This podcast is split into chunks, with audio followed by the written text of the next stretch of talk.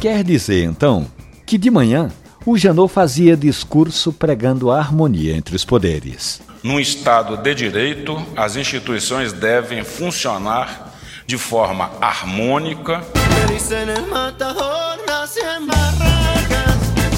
Só que à tarde, Janot botava um trabuco na cintura e ia treinar tiro ao alvo, pensando em Gilmar Mendes. É uma disputa de poder. É uma disputa de poder. Isto não é método de instituição, isto é método de gangster. Gangster. É disso que se trata.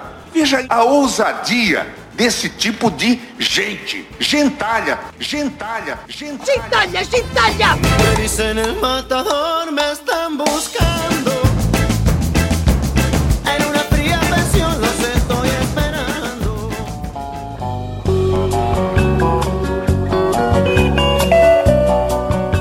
Por falar em procurador, o novato chega com rompante professoral e diz que o problema dos colegas é a tinta que eles usam no cabelo. Porque eu me sinto aparelhado, maduro, para saber que meus cabelos brancos, minha barba branca tem algum significado. Esses seus cabelos brancos, bonitos, esse olhar cansado, profundo, me dizendo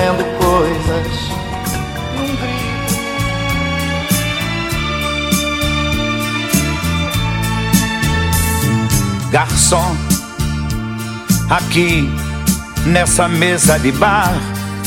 Ainda bem que, pelo menos no Congresso, tem aqueles que não esquecem a gentileza de quem sempre foi gentil, aqueles que escutam cada história, não é mesmo? Pensávamos aqui nos nossos garçons, aqui nos garçons dos bares que nós frequentamos, dos restaurantes, ou naquele garçom da música em que alguém vai para a mesa do bar afogar suas mágoas.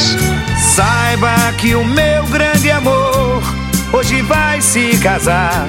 Esse foi mais um episódio da Crônica da Política e você pode ouvi-lo nas lojas de podcast ou no site da radiojornal.com.br.